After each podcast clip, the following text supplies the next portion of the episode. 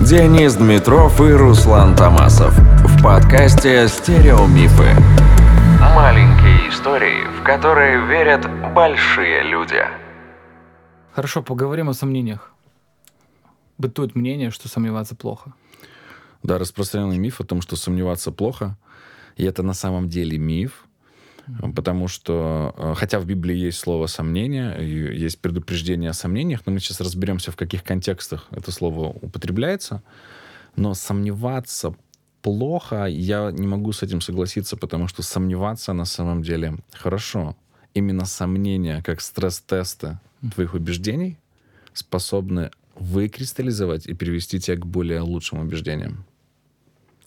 То есть, грубо говоря, человек, который сомневается, он рискует играть злую шутку с верой, и лучше, а, лучше просто верить, и тогда ты, твоя вера будет максимально чистая и максимально прозрачная.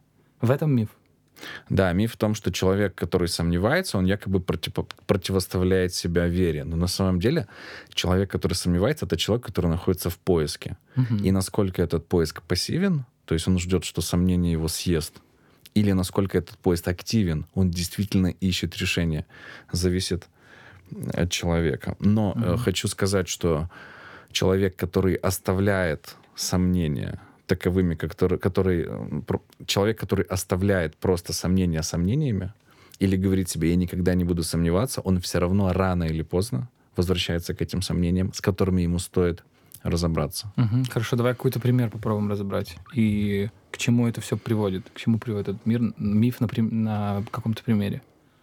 А, давай, давай, например, пример. А, в какой-то момент своей жизни ты засомневался, что Слово Божье — это авторитетный источник. Угу. У тебя есть два алгоритма поведения. Да, ты можешь эм, отбросить эти сомнения, угу. и тебе говорят, ой, я не буду об этом думать. Угу. Но ты с ними не разобрался, они живут в тебе. Ты, угу. ты продолжаешь, читая Библию, у тебя есть такой фон, фончик, такой, который говорит, это неправда, а вдруг неправда, а вдруг неправда. И когда все хорошо, фончик не дает о себе знать. Но когда все плохо, и Писание начинает на- наступать uh на ценные сферы для тебя, какие-то, знаешь, твоей жизни, тогда он усиливается. Поэтому это плохо так оставлять, как есть. То есть мы говорим о том, что любой человек он предрасположен к тому, чтобы сомневаться и чтобы задавать себе вопросы. Просто из-за того, что это диктуется с кафедры или создает некую масс-культуру церковную, мы отдаем себе отчет, что я лучше отложу это в долгий ящик. Пускай это лежит на полочке. Ты имеешь в виду это? Э, это ну какой-то вопрос как, в контексте Библии. Например, ну мы не подвергаем сомнению тому, что мы читаем и слышим, или, например, мы не подвергаем сомнению того, что мы слышим с кафедры. Почему? Потому что, скорее всего, через человека говорит Бог. Ну да. Давай, э, давай еще посмотрим на такой важный аргумент, который был бы у тех, кто сидел бы по другую сторону mm-hmm. этой дискуссии. Они бы сказали, а как же место из Писания все делайте без ропота и сомнения? А, а как же а, там призывы не сомневаться? Как ты думаешь, о чем это? Я думаю, что эм, у веры антиподом не является сомнение. Угу. А Антиподом что? веры является неверие. Окей, то есть есть вера и есть, есть неверие. неверие. А что посередине? Посередине как раз-таки находятся те самые сомнения. Вот. Сомнение, то есть ошибочно ставить сомнение напротив веры. Угу.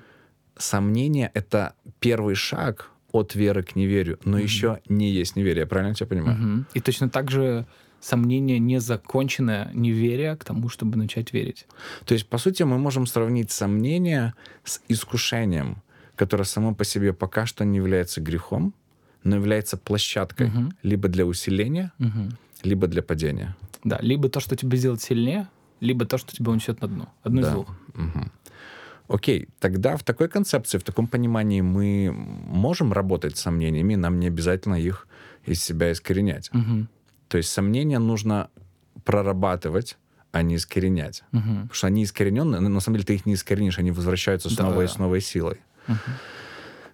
Я вспоминаю пример из Библии, когда к Иисусу Христу а, подошли ученики Иоанна Крестителя, который засомневался в, в Иисусе Христе угу. и послал учеников спросить, ты ли тот или нам ждать кого-то другого. Помнишь, как э, Иисус ответил Иоанну? Угу. Идите и скажите, что, что слышите и видите. Да, то есть вместо того, чтобы сказать, не сомневайся. Просто иди говори о нем. Да, не сомневайся. Что ты сомневаешься? Угу. Он по показал некий алгоритм. Он говорит, посмотрите, что происходит вокруг вас. Другими словами, включите критическое мышление, угу. сделайте анализ. Если хотите сравнить, ну, он там не говорил, но он в других местах из Писания говорил, исследуйте Писание, они угу. говорят обо мне, да, то есть проведите свой анализ и не сомневайтесь. То есть он не просто говорит, не сомневайтесь, он говорит, проработайте сомнения так, чтобы они вас усилили. Угу. То есть Иисус здесь дает нам потрясающий пример. Если мы возвращаемся к примеру, насколько ли авторитетным является Писание, то самый лучший алгоритм — это узнать это для себя, угу. проанализировать, поднять исторические э, э, документы, изучить это так, что угу. это будет полезным и для тебя, и для тех людей, которые придут к тебе завтра и зададут вопрос, а является ли Библия источником авторитетным, и ты скажешь, ты знаешь, у меня как раз был такой же вопрос два года назад, и я потратил время, я изучил mm-hmm. и закрыл этот вопрос для себя. Еще мне там помнится один пример. А, есть такой псалом Асафа mm-hmm. в книге Псалтырь.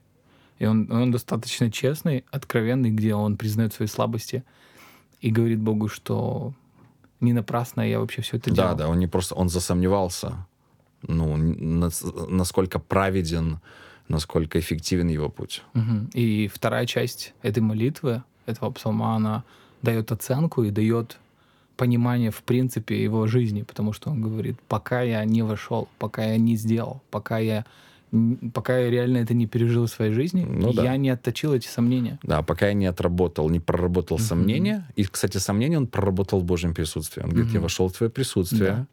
я проанализировал, и э, для меня... То есть в данном случае это очень хороший пример.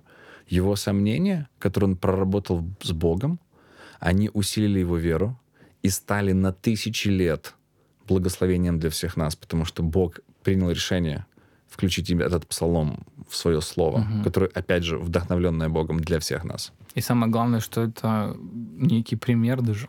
Ну, для нас псалмы — это да. некий пример истинных а, честных разговоров с Богом. Да, это пример открытости, откровенности и выгоды от этой откровенности, если она прорабатывается на коленях с Богом. Угу. Поэтому, завершая тему мифа сомнения, хочется резюмировать, что сомневаться — это хорошо. Сомнение действительно — это территория, которая приближает вас к неверию, но она также приближает вас к вере. Сомнения неминуемы, сомнения обязательно нужно прорабатывать на коленях с Богом, с адекватными людьми, которые могут вас направить, которые сомневались в том числе. И опять же, если вы правильно будете этим управлять, сомнения приблизят вас к Богу и укрепят вашу веру.